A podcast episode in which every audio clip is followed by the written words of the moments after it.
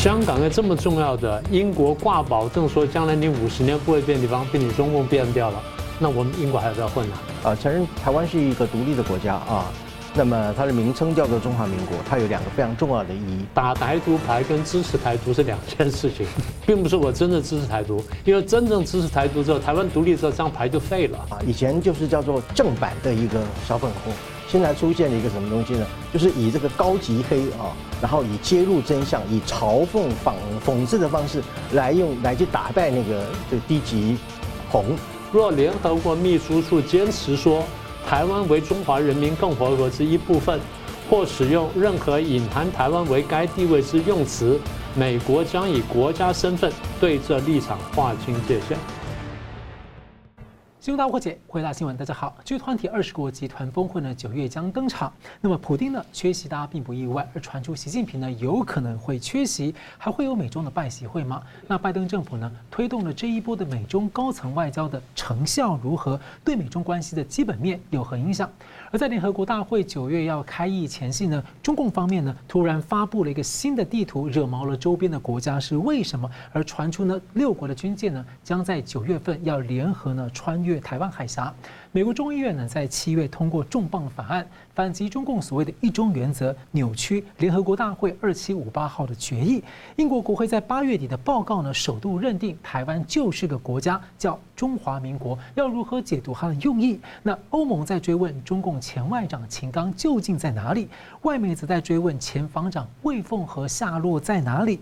宋教授呢，透视中共本质系列之二，谈黑洞政权。我们介绍破解新闻来宾，台湾大学政治系名誉教授林居正老师。呃，主持人好，宋老师好，各位观众朋友大家好。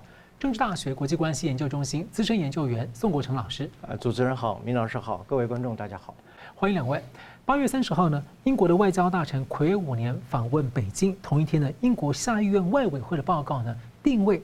台湾就是一个事实上独立的国家，名字叫做中华民国。而同时呢，要求英国要对中共采取威慑外交，主张邀请日本、韩国加入 AUKUS，英国要争取加入 QUAD 四方会谈。而八月三十号的消息，美日韩、加拿大、澳洲、纽西兰等六国的军舰呢，九月联合演习，很可能会一起穿越台湾海峡。那另一方面呢，在八月三十一号的路透消息呢，美国将和菲律宾呢考虑在距离台湾大约两百公里的巴丹岛新建港口。所以我先请教的宋老师，你怎么看这个英国抛出这样被认为是震撼弹，还有美国这些动作？好的，那个八月三十号，那个英国下议院通过了一个叫做《印太战略报告》啊，呃，这份报告呢可以证明，就是说是也可以说是这二战以来英国对台湾一个最强有力的一个支持啊。为什么呢？因为其中有六个重点，我一一向各位做一个说明啊。第一个就是说，报告当中你们提到一个最关键的地方是，啊，他承认台湾是一个独立国家，他的国名叫中华民国啊。我想这是个史无前例的一种啊啊说法啊。那么当然他是选择在这个英国的这个外相啊啊叫做 James Cleverly，他去访问北京的时候啊来做出这样一个表态。一方面当然他也是在抨击英国现在现在的这个苏纳克政府呢。呃，对中国采取一种绥靖主义一个政策啊，呃，但是这个东西我们就先不说，我们先说的就是说是啊，承认台湾是一个独立的国家啊，那么它的名称叫做中华民国，它有两个非常重要的意义。第一个就是说，呃，意味着英国已经否定了啊，中共以武力改变台海现状这样的一个行为呢，不叫做统一，也不是解决所谓中国的内政的问题，而是怎么样武力侵犯。啊，是一种对一个另外一个主权国家的一个武力的侵犯，它是一种军事暴力行为啊，呃，所以呃，这是一个非常重要的一种诠释啊，或者说是一种话语权的一种啊导正啊。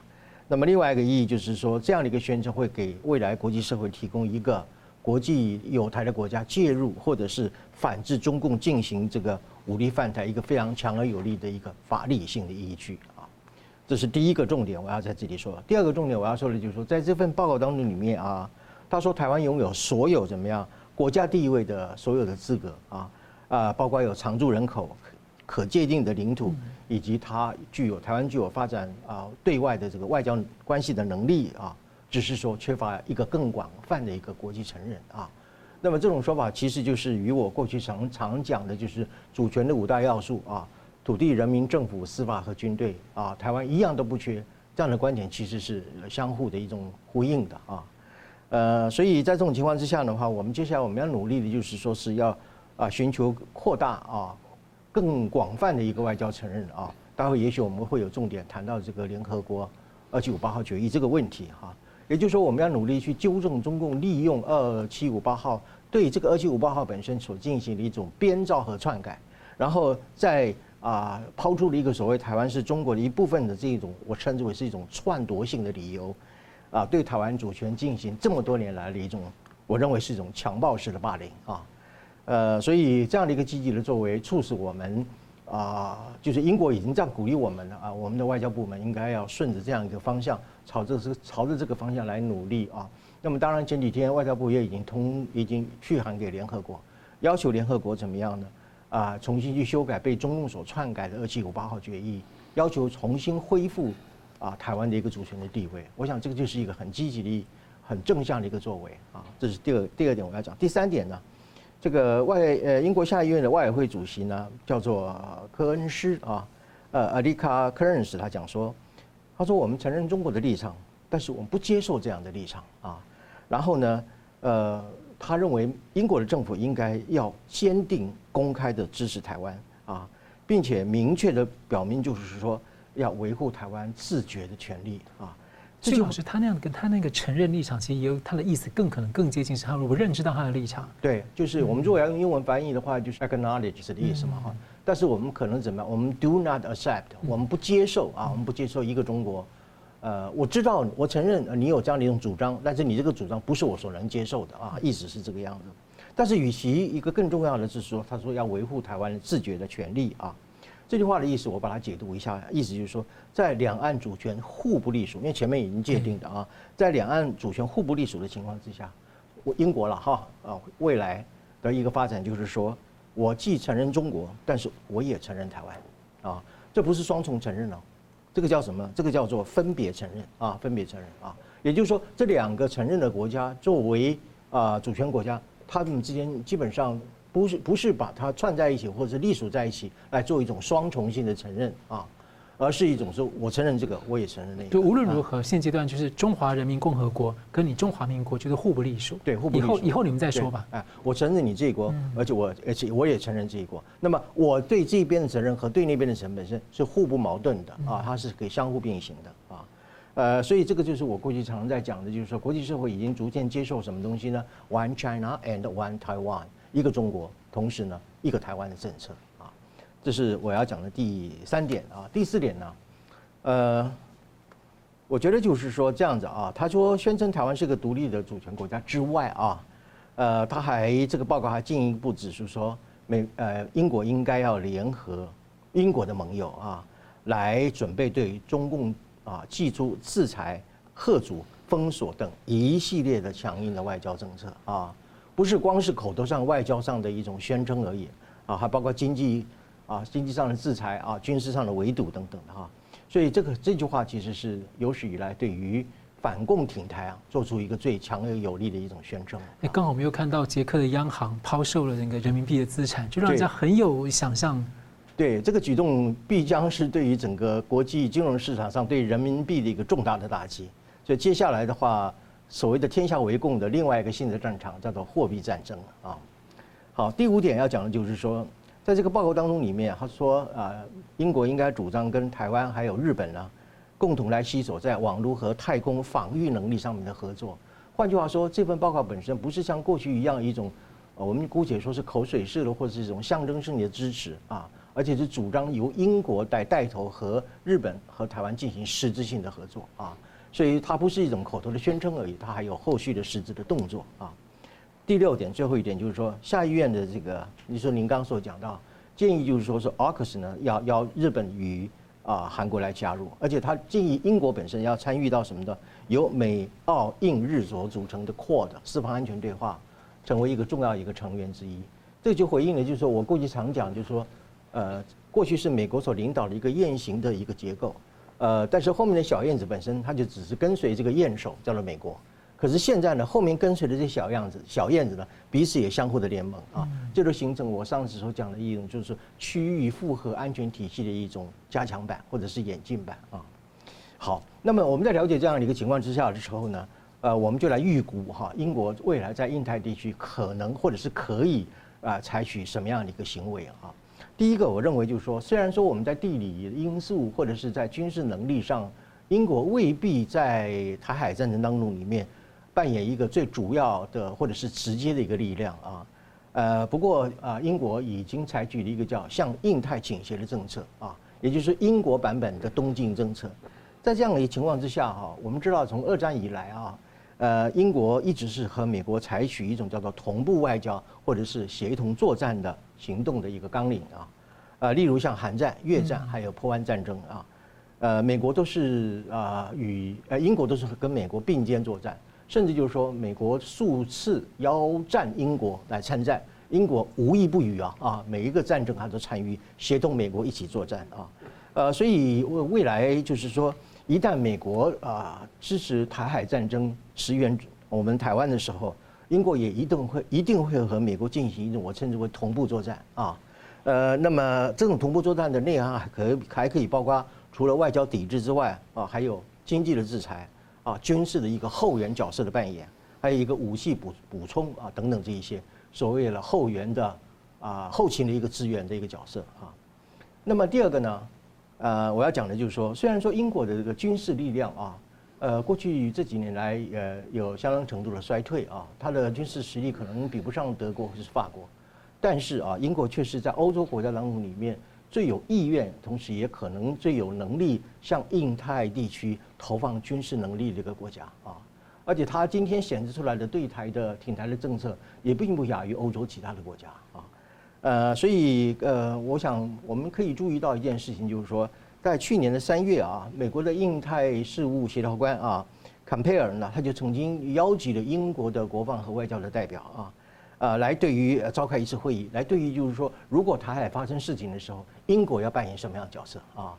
呃，另外还有一个很重要的就是说，是在去年的三月啊，呃，英国政府公开了一份啊外交国防战略报告，叫做什么呢？竞争时代的全球化英国啊。这份报告当中里面明确规定了中啊英国要采取一个向印太倾斜的东进政策啊。呃，所以未来啊，如果是发生了台海战争，虽然说英国不一定是一个直接介入帮助台湾一个主力的一个部队，但是它可以扮演一种在美国介入作战的时候，作为一种叫做什么东西啊，后勤填补啊。我们英文来讲叫做 backfill of logistic 这样的一个策一这样的一个策策略啊。换句话说，主战可能是美国，但是后援部队英国可以扮演很重要的一个角色啊。呃，所以在这种情况之下的话，就会使得未来的印太地区的安全获得更深层次的保障，同时也给予美国因应印太的安全危机上一个很大的一种战略优势，给予美国获得更大的一个战术的空间。所以总结的来讲的话，这一次的这个英国下议院的这样的一个报告呢，我觉得啊，特别是对于台湾主权地位的重新的承认和肯定，我觉得是给台湾一个迟来的公道。那是怎么看这个英国的动作，还有美国的这些规划？大家不要忘记，英国是个老牌帝国主义国家，嗯，外交手段是很厉害的。那现在慢慢见识到了。呃，我们看到，就德国之前不是发布了中国战略吗？现在英国又发布了它的印太战略，所以大家应该这样说：大家对亚洲，尤其对于抗共保台的问题呢，已经就共识越来越强。呃，外交部长访问中共呢，改善关系，很多说，大家就会看到。有些台湾亲共就讲说：“你看吧，英国又倒向中共了，你台湾要倒霉了。”怎么解释的事情老是采取一个对中共有利方向去解释呢？真的是自欺欺人的。我再说一遍，英国外交很厉害，你不能只看表面。美国现在慢慢学到了英国老牌帝国主义的手法，所以美国也在玩两手策略。外交部长访问中共是为了改善关系，关系什么时候变坏了呢？你说他五年没有去，啊，但之之后呢？问题出在哪里呢？出在香港嘛，嗯，对不对？问题出在香港嘛。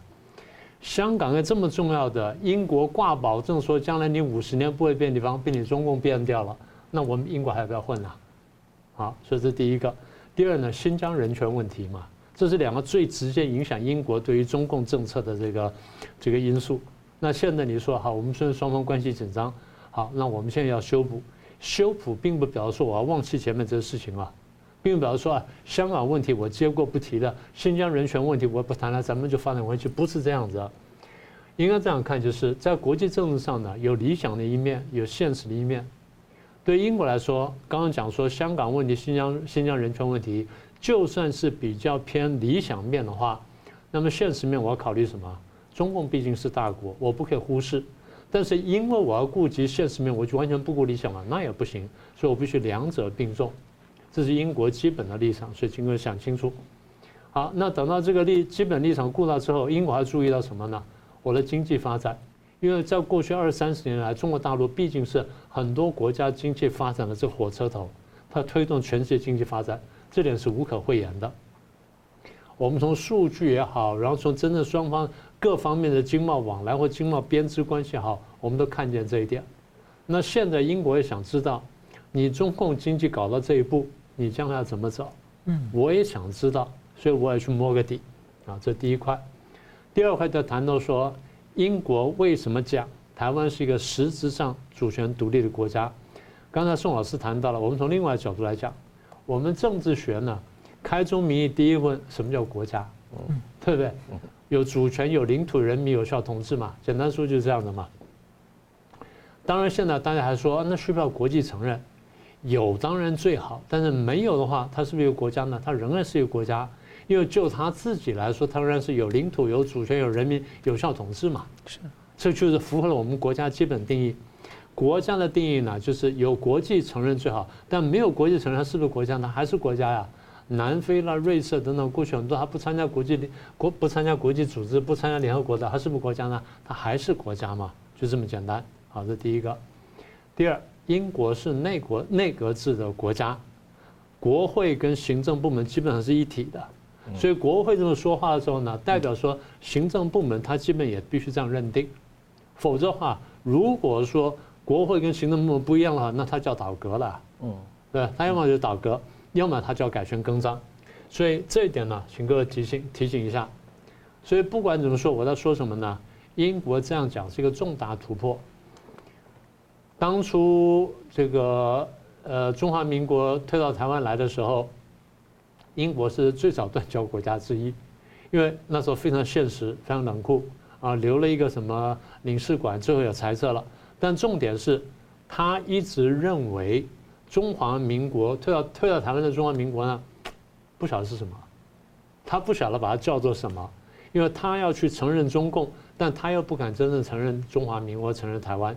所以他白天他不去谈他，现在他出来讲啊，他是一个呃什么主权独立的什么什么一个一个国家，他是实质上的一个一个主主主权独立国家，这说法对英国而言是一个重大突破。嗯，英国这种老牌帝国主义国家，我反复提醒各位，当他讲的话的时候，他背后讲的不只是说我嘴巴上的改变，我讲的是我对这个问题的认知跟后面一系列政策的改变。欧陆国家对国际法呢是比较严谨的啊，是比较比较钉死条文的。但英国做这变动的时候呢，它会牵动欧陆很多国家呢要调整他们的看法跟政策。所以我讲它意涵在这里。那么这个动作还有另外一层意涵。我打个比方，一九七二年尼克森基辛格跑到上海去跟中共签了《上海公报》，然后说双方关系正常化了。签完公报之后，他们立刻在上海举行记者会。然后就有美国报社记者提问，啊，你们这样子，这个是不是放弃中华民国啊？什么等等？他们怎么回答？当我们签了上海公报，但是绝对不放弃跟任何盟邦之间的盟友跟什么相当相关系。也就是我既这边又承认了，又又跟中共来往了，但并不表示说我放弃中华民国台湾。嗯，那放不放弃那是将来的事情，但至少现在我没有啊。但是说什么？这是两手政策，非常棒的两手政策。所以我现在在讲什么呢？我现在看见就是英国正在打台独牌，啊，听到这话的朋友呢，不要高兴的太早。打台独牌跟支持台独是两件事情。打台独牌就是我不是把台湾拿来挥舞一下，然后收起来，并不是我真的支持台独，因为真正支持台独之后，台湾独立之后，这张牌就废了。所以对这些国家来说，对美国也好，英国来说也也好，玩台独牌只是拿来挥舞，因为这时候效用最大。就提醒中共，哎，你要不乖，我可能支持台独；然后你乖了，我就不支持台独了。但这张牌始终在这里，这是很很可怕、很很厉害的招。所以，台湾朋友听到的话呢，也不要太高兴，不要太难过，这就是国际政治的现实。那么也就是说，英国立场现在跟美国趋同。那美国现在讲的是我 acknowledge 这件事情，我不是 recognize 这件事情啊，所以这点请各位注意。然后澳英美跟四方会谈是这样子啊，英国如果说希望邀请日本跟南韩来参加澳英美，或者自己要参加四方会谈，它只有一个意思。第一呢，我们要增强这两个不管是同盟还是框架的实力。第二，我们配合美国加强编织一个在亚洲的反共保台的包围网。大家不要忘记，我们过去跟大家讲过，英国有军舰像常驻亚太了。那这样航空母舰也来了。呃，它它常讲，航空母舰是偶尔来一下，但它的两艘它战舰是这个常驻的。然后你刚刚说有六七个国家呢，要共同的海军要去演习。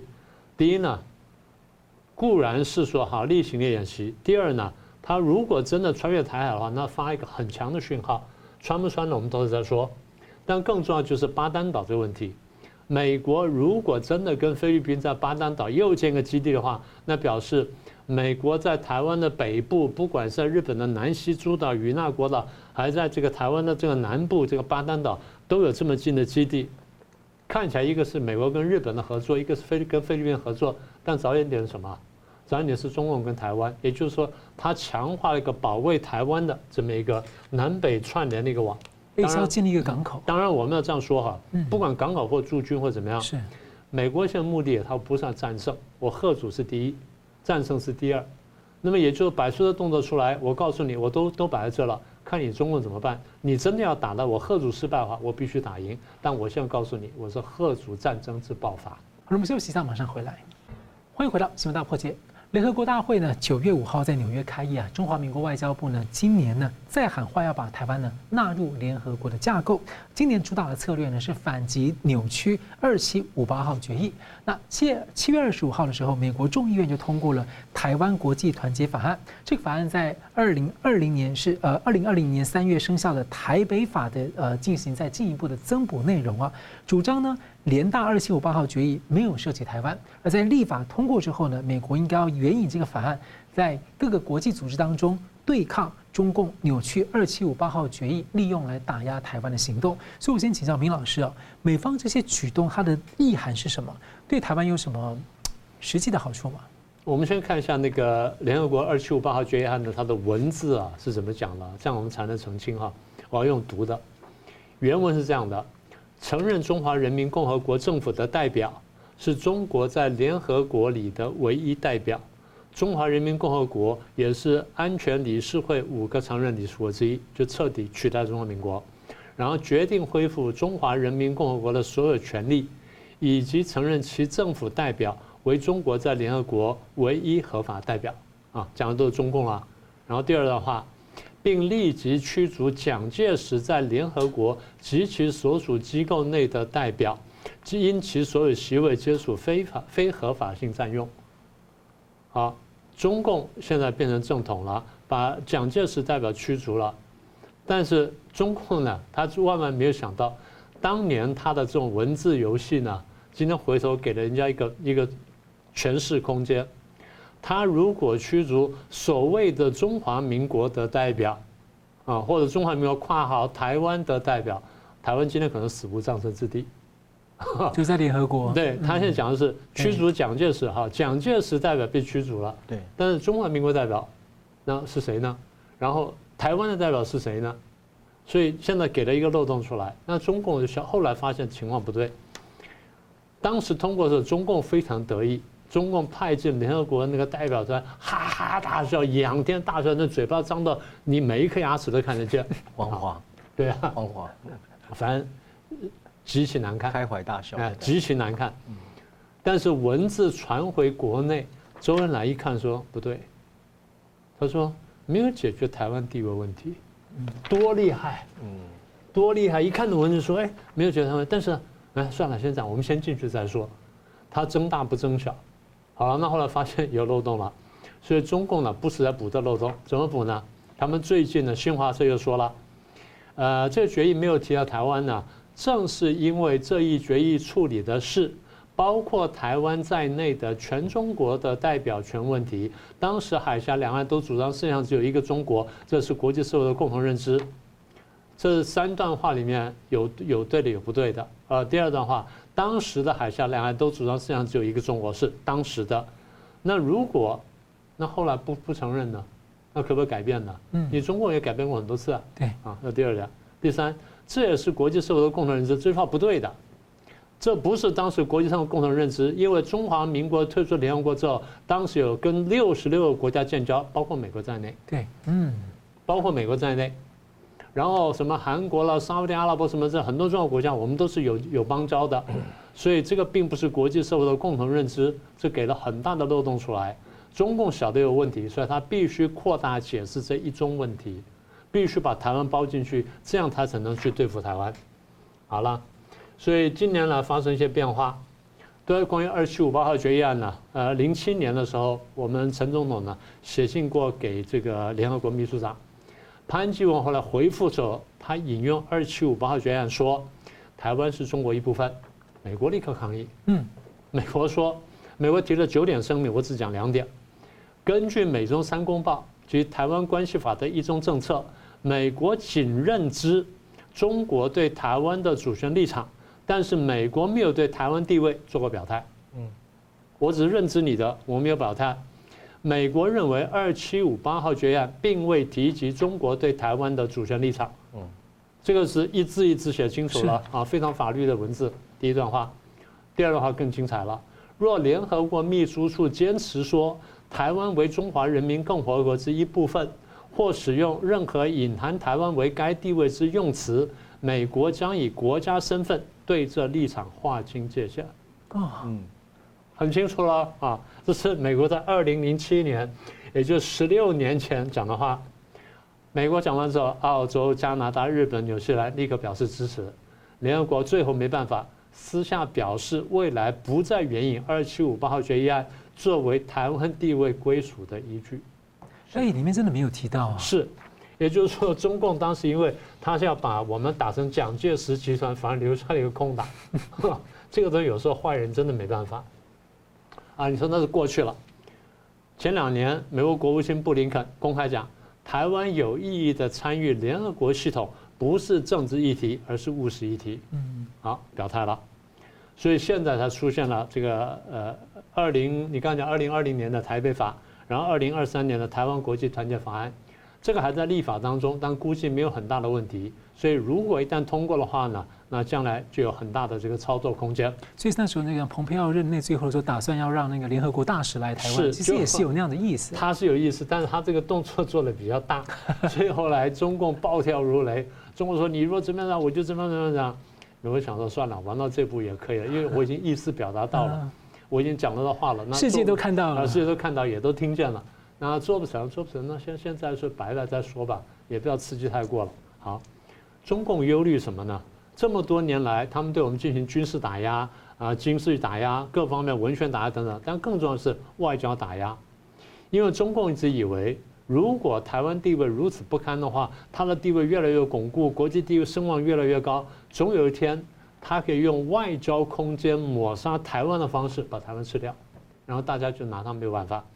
那么也就是说呢，消灭中华民国呢，就是一张纸跟一支一一支笔就可以了。而前前大家讲讲啊，就一条和气就过去了。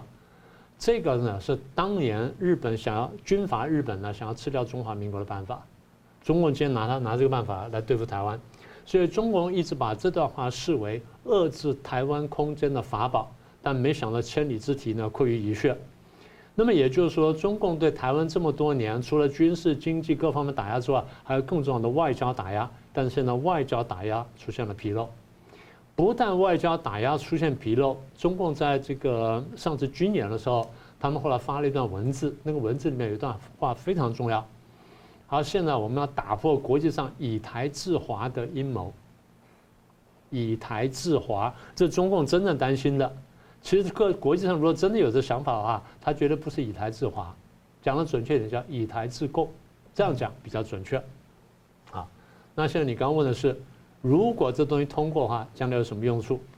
应该这样说，呃，这个蓬佩奥的前顾前顾问呢，余余茂春呢讲得非常精彩。他说：第一呢，这个事情五六年前你要谈呢，根本不可能。台湾主权、台湾地位什么，你要谈的话，那中共早就炸锅了。那现在呢，讲完之后他没什么反应，所以表示第一可谈。第二，语境改变，为什么呢？过去大家在谈台湾是不是中国的一部分，现在不是，现在谈说台湾面对中国大陆是是自由面对暴政。嗯，语境完全改变，而这个观察非常锋利。非常准确，也就是国际上的氛氛围呢，大家可能不一定认识到，但大家的感觉是这个样子。而且很多国家不再讲中国，而强调它是中华人民共和国。对，而且再缩写就变中共了。好，这第一个。第二呢，有人就问到说，那美国短期之内会不会支持台独？我已经跟大家讲过了，美国想打的最多是打台独牌，美国真的不会支持台独，因为台湾如果真的独立的话，美国第一可能会挑起战争，第二呢，美国少了一张克制中共的好牌，所以美国不会做这件事情。但只要维持中华民国的话，就是所谓的事实独立也是没有错啊。对，对美国来说，大概是现在他所认为的让他最安心的一个现状。嗯，就不是那个所谓台湾共和国的那一个版本，没有到那一块。嗯，好的，我们接着看到那个中共最近那个呃煽动仇日宣传啊，日本二十四号起呢排放福岛的核废处理水，那中共呢就煽动了反日仇恨的宣传，结果呢波及到了中国大陆自己的水产业、房产业。因为很多百姓呢去买那个检测仪啊，结果检测之后发现中国的建材跟海洋的辐射问题远远高于核福岛的这个福岛的核处理水啊，更要高得多。那有消息就传出，中共现在试图啊在想要降温了。那我想请教宋老师，你怎么解读中共这一波炒作？而且呢，看起来好像似乎是要降温，但是好像又两手，因为现在又搞了一个新地图出来，把邻国都给惹毛了。对，呃，所谓必也证明乎嘛啊。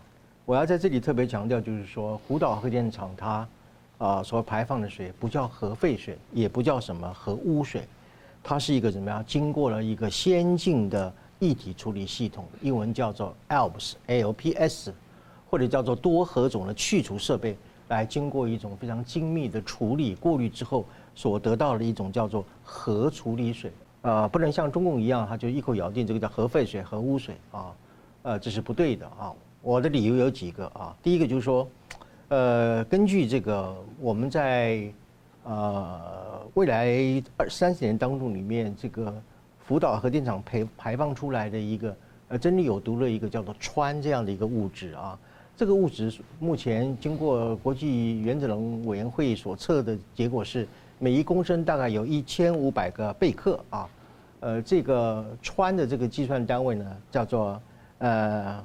Becquerel 这样就我们简称为贝克，呃，只有一千五百个贝克啊，呃，那么这个跟这个世卫组织就是一般认定可用的干净之水，每一公升所含的那个氚的一个含量，就是最低标准的一万个贝克啊，所以一千五百个贝克比较于世贸呃这个世卫组织所呃规定的这个可饮用的干净水。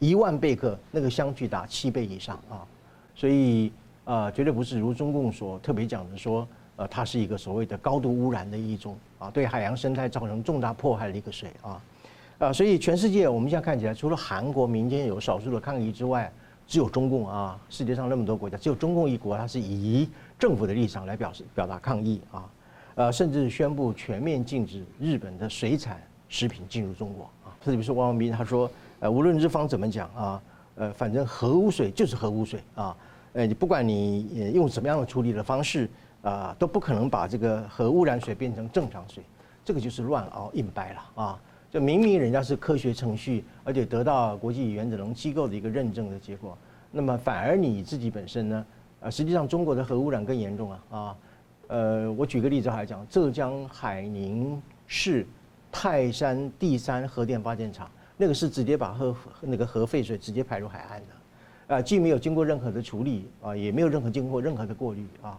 呃，所以您刚刚提到一个很有趣的事情，由于这个中共大肆的去宣扬这个核核废水的一种恐惧，所以人民就很害怕，就到处去买，还买不到呢。这个叫核检测器啊，结果哔哔哔发觉我家 附近的这个污染呢，远比那个福岛电核厂还高出了上百倍、千倍，还甚至还上万倍的啊。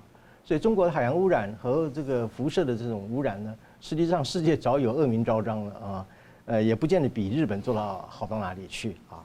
但是这里头啊特别强调就是说，日本为什么要这么强烈的反应啊？我觉得主要有两个理由啦，一个就是说，因为日本近期可以说怎么样的，断然告别中国了啊，那么投向了美国的怀抱啊。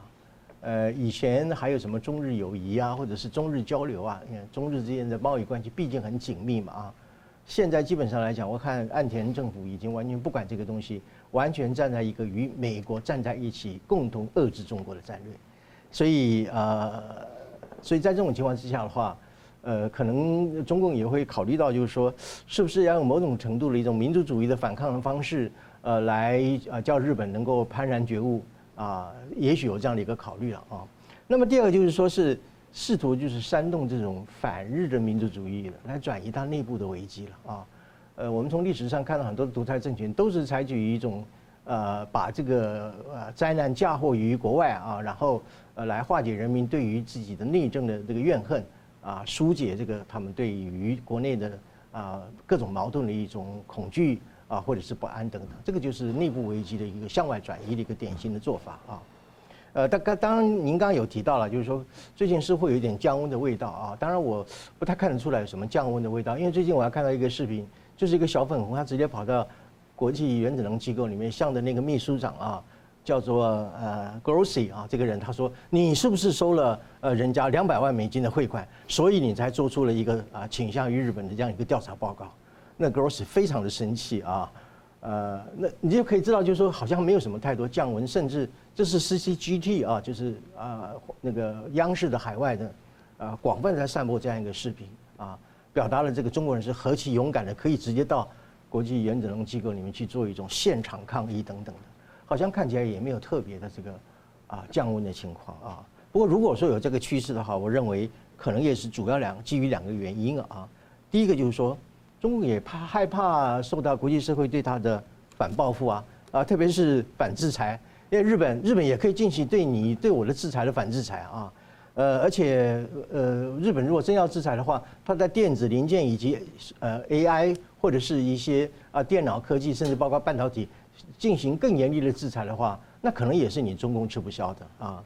呃，所以呃，中共现在目前基本上采取一个怎么样，就是拉日能够离开美国这样一个战略啊，呃，所以啊，再这样子抗议下去的话，啊，民族主义会失控啊，失控的话，对于中日关系本身事实上是雪上加霜的啊。所以从从整个情况来看，就是说这种粉红的这种民族主义啊，现在开始出现了，呃，有一些变种啊，以前就是叫做正版的一个小粉红。现在出现了一个什么东西呢？就是以这个高级黑啊，然后以揭露真相、以嘲讽、讽讽刺的方式来用来去打败那个这低级红啊，用一种高级黑的这种方式，呃，这个叫做猪队友了哈。对中共来讲叫猪队友。呃，你比如说拿那个检测器去测试的，这不就是一种所谓的啊新版的这个小粉红啊，或者是叫做变色盘的小粉红啊？所以从这个情况来讲哈。我觉得这一次啊，中共就是利用这个排水事件，重新想再制造一个民族主义的一种反日的情绪了哈。呃，其实和这种，呃，我常讲的这个弱智外交了，或者叫做新义和团主义的又一次一个表现啊。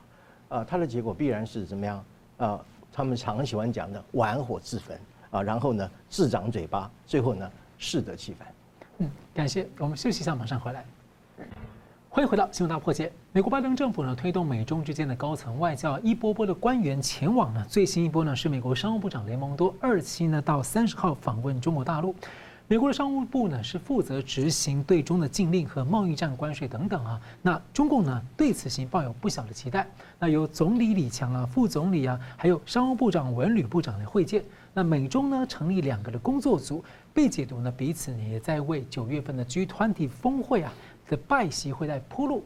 不过呢，中共要求降低出口管制跟撤除投资禁令呢，都被美方拒绝了。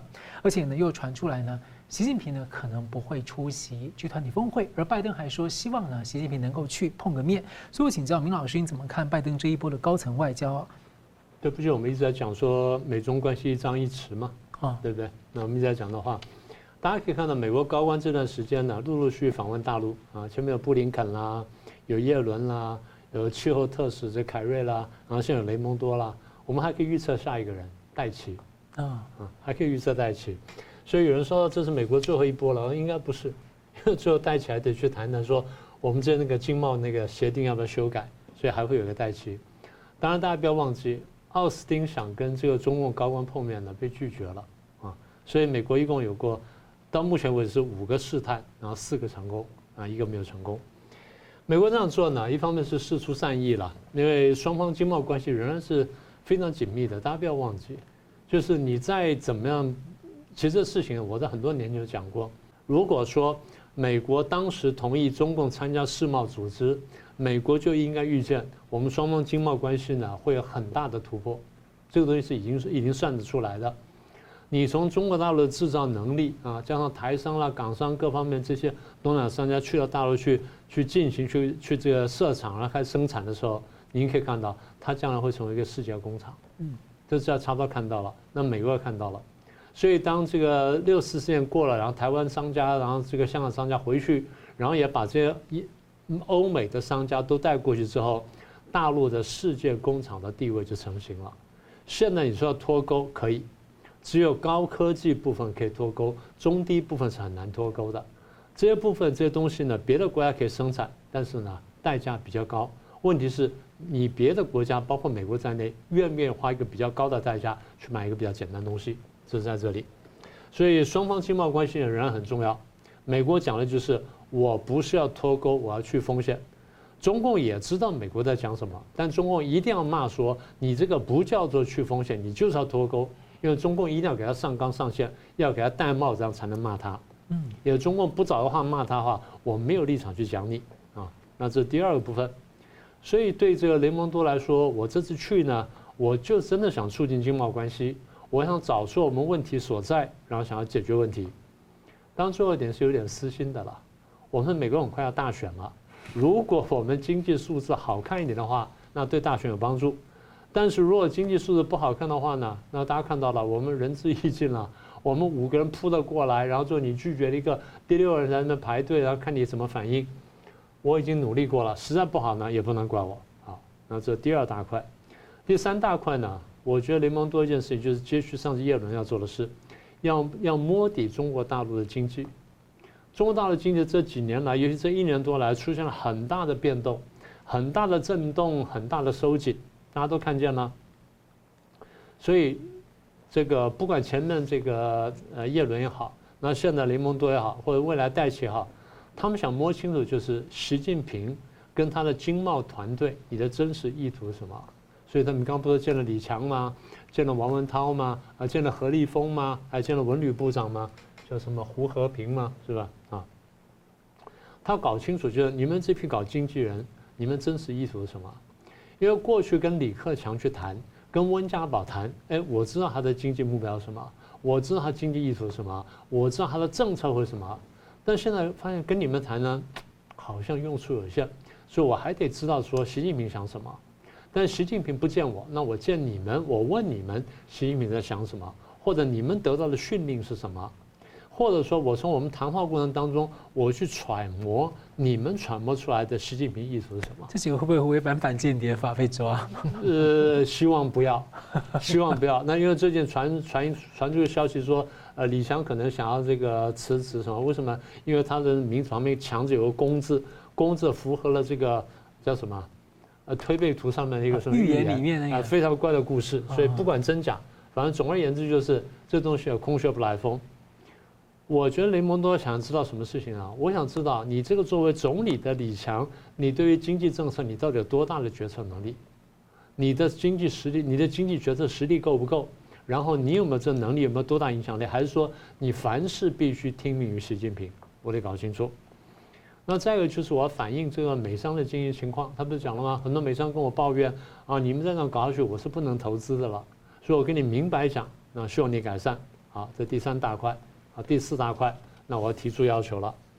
第一个要求就应该就是刚刚讲了，我美国公司要有一个更好的营商环境，那你是不是帮忙改善？不管美光公司啊或什么公司等等，那我们你具体碰到问题了，我把问题提出来啊，当面讲。第二就是你你封锁了很多东西，我们上次讲你盖牌了嘛，嗯。你把很多经济数据盖牌了，经济数据盖牌了，人口数据盖牌了，然后这个什么火化数据盖牌，这什么盖牌全部盖牌，我什么都不知道，我一一团漆黑的时候，我是不敢投资的。我就明白告诉你，我不敢投资，因为我没有任何可以参考的东西。所以你是不是某种程度开放经济数据？那么也就是说，我们一直在要求的经商环境的改善。譬如说，美国公司在这么做尽职调查，最后呢又又被你去调查了，我被你去整了。然后你又搞反间谍法，反间谍法轻则就是我不敢这个调查任何东西，我不敢打听任何东西；重则就是你甚至要求我交出商业的跟技术机密啊。那我现在怎么办？这就是他在反映出来的。我们美商一直在跟我反映，经商环境越来越差，再走下去，中国变成不可投资了。我现在这一个商务部长跑来跟你讲，你的环境变得越来越不可投资了，你要不要回去好好想一想？所以第五步他干什么？他就等于就是我敦促中共进行改革。最重要一点就是你放松政治对经济的控制。其实中共的做法或者习近平现在做法呢，就是毛泽东那一套，阶级斗争一抓就灵。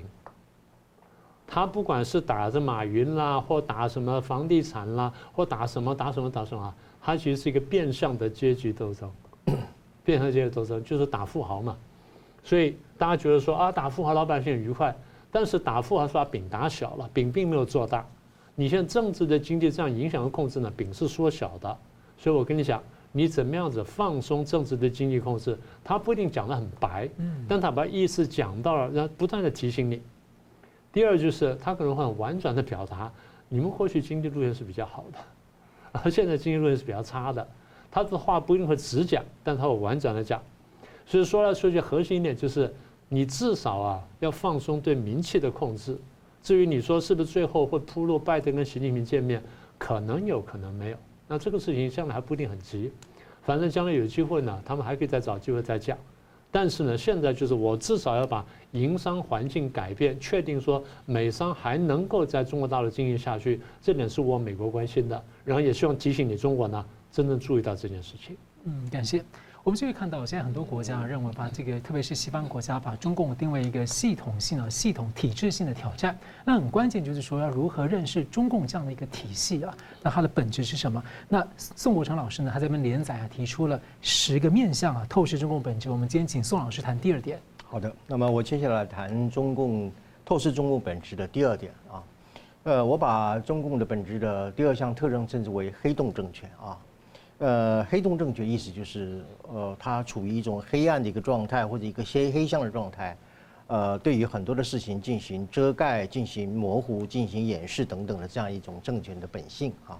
它主要表现为三个形态，第一个叫掩盖真相啊，呃，就是对于事实的真相呢，它可以不公布，然后呢不解释，也可以不说明啊。呃，我们举最近的例子来说哈，你说秦刚怎么失踪了，倒是啊啊不说明啊。还有就是火箭军到底是贪腐还是叛变还是呃泄露国家机密，机密啊，他也呃不说明啊，呃就是从最开始的武汉肺炎，李文亮啊，呃还有就是说还有一个非常有名的一个公民记者叫张展，现在还是关在监狱里面，即便是身体非常的不健康，也不允许他保外就医啊。所以因为为什么要掩盖真相呢？因为人民失去了真相之后，他就怎么样？他会减少对于权力的反抗啊，这是第一个啊。第二个呢，就是数据造假。刚刚明老师谈的很多了啊，正面的数据的时候，他就拼命的灌水；负面的，他就打折扣啊。呃，这就是一种叫做伸缩魔术啊。什么意思呢？就是正的我就伸张啊，然后负的我就缩水啊。呃，所以譬如说你像贫困的数据啦，或者是灾难的数据啦、贸易的数据啊等等的啊，他就拼命的那么正的就把它拉大，那负的呢就干脆把它给啊这个打折扣等等。这个叫什么啊？就是数据造假啊。第三个呢叫做什么？逃避究责啊。为什么讲逃避究责呢？就是说，在一种权力黑箱作业、一种权力黑洞的一种处境当中啊，呃，那么他就可以去模糊一些政策失败的责任了啊。我就举一个最简单的例子啊，就是呃，这个习近平亲自指挥、亲自部署的什么东西呢？国家集体电路产业的投资基金，俗称大基金啊。大基金其实怎么投资到现在为止三千三百多亿啊？呃，实际上很多的烂尾项目，而且是贪腐一大堆啊。啊，大基金变成什么大贪腐啊？可是，譬如说你讲说，呃，原来那个呃，工信部的部长叫做萧亚庆啊，啊，涉嫌这个违法违纪，啊到底违什么法违什么纪啊？然后呢，那个大基金的这个总经理叫做丁文武，啊，也违法违纪啊。那么到底违什么法违什么纪，他也不说啊。参与这些企划的一些啊企业都是投机企业啊，都是透过加入这个大基金的这个名义来炒作自己自家的一个股票的这样的一种投机的行为。比如来讲，武汉红星集团啊，还有成都的一叫做革新集团，另外还有山东的叫做全新集集团，就是那个新啊。那么呃，这些所承担的项目全部都烂尾，一事无成啊。那到底是什么东西烂尾？啊，什么地方没有成功？他也不说明，也不公布等等的，就一团的一个大贪腐，一团的一个大烂摊子。那么重大的一个投资的基金，三千三百多亿的投资项目，现在还在做第二期哦。这么大的一个庞大的一个基金，人民的血汗钱，造成这么大的烂尾跟这么样的贪腐，他一句话也不说，哎，不必做任何说明啊。他说违法违纪，啊，坦白讲就是违党纪了啊，不是违法法纪了啊，不是违法治。所以以党治来取代法治，就是所谓的一种推卸责任的一个基本的做法啊。我这里引述一下一个法国哲学家 Michel Foucault 他所讲的一句话，他说：“权力不是一次性的展现，权力是不断的积累和再生产。在一个黑暗的世界当中里面，最适合权力在那个黑暗的角度当中里面滋生积累，然后做大。中共就是一个怎么样，不断在一个黑暗的世界当中里面积累、增长、再生产，它不断扩大的一个权力，而形成今天对全国。”啊，对全部的人民，对于企业，对各个方面的一种集权的统治。那这样到最后感觉中共自己就被自己这个黑洞给自己吃掉了。感谢节目最后我们请两位呢用一分钟总结今天的讨论。谢谢明老师。呃，英国国会这个宣布呢，说台湾是一个实质上主权独立国家呢，的确是一个突破。所以我们要观察它后续呢还有什么具体的发展。第二呢，雷蒙多到大陆去访问这一趟呢，讲得轻一点的是摸底。然后讲的稍微重一点点呢，就敦促中共改革；再重一点点呢，几乎是下最后通牒。你们如果再不改革的话，我们很难再投资，很难再下去，再往下走了。所以他听完之后回去呢，他会开始修改美国的相应政策。啊，这第二个观察。第三呢，二七五八号决议案，美国这样做了，然后我们也配合相应一些动作呢。应该这样说，这件事情对于中华民国在国际社会上的这个活动空间呢，是有所转机的。我们还有很多的努力空间。但是如果想说一下就走到什么地步呢？可能还有些困难，那需要大家共同的支持呢，跟共同努力。宋老师，嗯，好的，呃，基本上呃，英国下议院这份报告本身，我认为啊，它是啊，对于啊二战以来对台湾最强有力的支持。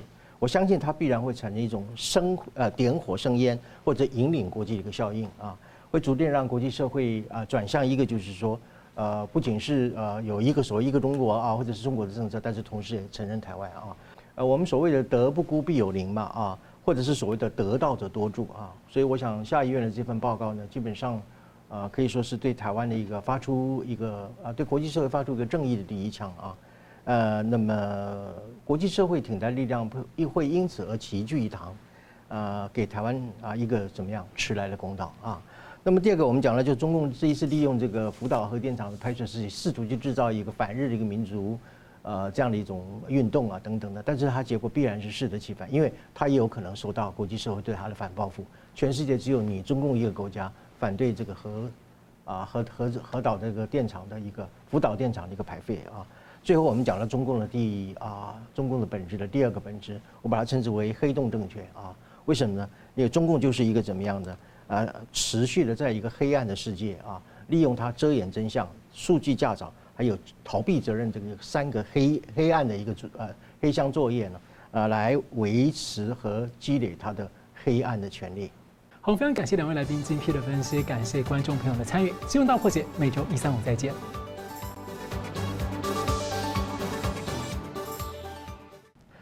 如果您喜欢我们的节目呢，请留言、按赞、订阅、分享，并开启小铃铛。那么，感谢各位呢长期对我们的支持。新闻大破解团队呢将持续为您制作更优质的节目。